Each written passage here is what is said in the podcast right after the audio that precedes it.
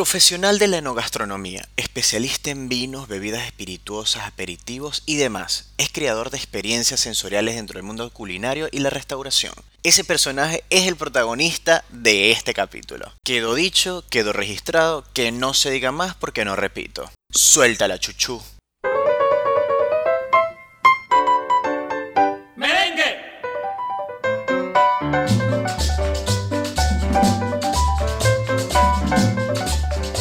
Esto es A Copa Llena, el espacio donde tener la copa vacía es un pecado capital y donde venimos a aprender. O sea, tolerancia cero con la gente presentable. No quiero errores. ¿Y quién te está hablando la patica del oído? Pues yo.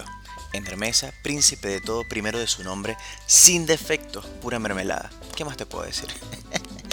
Potro total. Potro total. Aplaude un poquito, coño. Aplaude un poquito, coño. Comenzamos entonces. ¡Pum! Sin anestesia. ¿A qué se dedica un sommelier? Originalmente, la función principal era la de encontrar la botella perfecta para el plato perfecto. La premisa siempre fue trabajar de cara al público para explicar un vino. Era la figura clave para aconsejar a los clientes de un restaurante o de un hotel en la elección del vino a la hora de comer. Ahora bien, esas características siguen siendo las principales dentro de las muchas funciones del sommelier, solo que las cosas evolucionaron. Un sommelier hoy día es el profesional del sector vitivinícola, de la restauración, bodegas y distribución que recomienda y sirve bebidas en el ámbito profesional. Entonces se puede decir con toda propiedad que es el enlace entre el productor y el consumidor. Pero ¿cómo nace un sommelier? Pues facilito, tomen nota porque no repito. Tiene un entrenamiento fundamental, bueno, varios entrenamientos fundamentales y entre esos está el conocimiento gastronómico. No solo es cuestión de conocer sobre vinos, también debe el sommelier involucrarse en todos los ámbitos de la cultura gastronómica. El maridaje, que debe ser parte de la religión de un sommelier porque abarca muchísimo abarca un universo entero prácticamente. Tiene que saber también de logística. Puede ser sorprendente para muchos, pero los conocimientos de este sector son fundamentales el sommelier se especializa en inventarios, en distribución, en pedidos, contratos de proveedores, manejo de almacén, stock, ventas o algún área administrativa que involucra a la industria, así como también los conocimientos del mercado, desde el, desde el más local hasta el internacional. Necesita conocer el mercado a profundidad porque debe estar en noción de la movilización, de lo que se consume, de lo que se consume menos, tiene que conocer mil y un establecimientos, degustar temerariamente las diferentes bebidas para construir un canon y educar el paladar, el, el olfato, son muchas cosas que el sommelier debe hacer para poder formarse, debe aventurarse realmente a conocer en detalle la oferta regional, nacional e internacional. Entonces bien, ¿qué estudia un sommelier?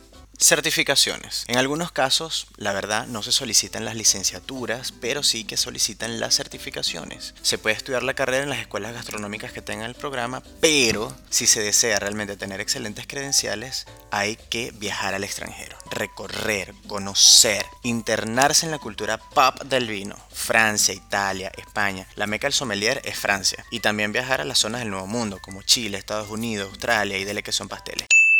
Y por mencionar los certificados internacionales principales están el Wine and Spirit Education Trust.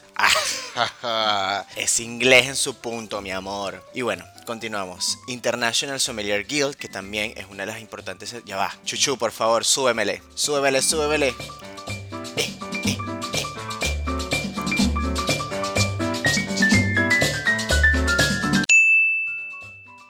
Y bueno, como una cerecita para el pastel está el tema de los idiomas. La distinción de un buen sommelier son sus conocimientos de la alta cultura. Y eso incluye ser mínime trilingüe.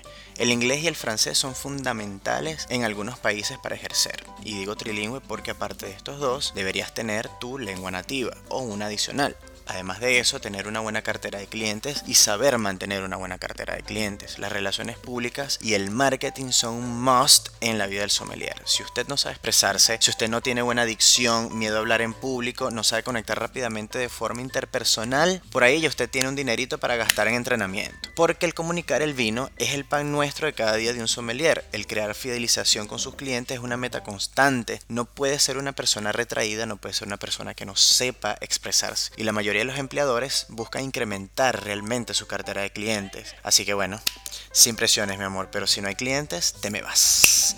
¿Dónde trabaja un sommelier? Ya que estamos hablando de los empleadores. Bueno, en restaurantes, hoteles, vinotecas, trabajan también de manera independiente como asesores, trabajan directamente con bodegas, etcétera, etcétera, etcétera. El sommelier hoy día tiene el mercado laboral mucho más amplificado. El arte y profesión del sommelier no solo se queda en el vino, la matriz es el vino, lo más sublime es el vino, pero el umbral de conocimiento profesional en especialización ha crecido exponencialmente. Ras, me encanta todo este parlamento que me estoy lanzando. En este instante, lexicográficamente hablando.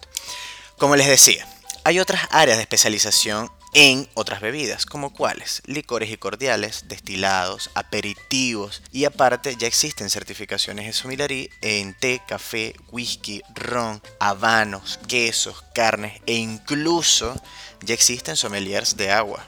Cáete para atrás, ¿cómo fue que quedaste? Sí, sommeliers de agua. El objetivo de este capítulo es hacerles conocedores de esta maravillosa profesión y de puntualizar todas sus fortalezas, porque todo arte merece ser reconocido y respetado. Si usted conoce a alguien que quiere incursionar en este mundo convirtiéndose en sommelier, pásele el capítulo que está escuchando en este momento. Gracias, Edovinista. No, chicos, por favor. Y si te quedaron dudas, repite el capítulo. ¿Que no quedaste conforme? Bueno, escríbeme por arroba edovinista y charlamos por allá. No hablo más. Pueden ir en paz, demos gracias al Señor. Les mando un beso con lengua porque los besos sin lengua no son de gente seria. ¡Mua!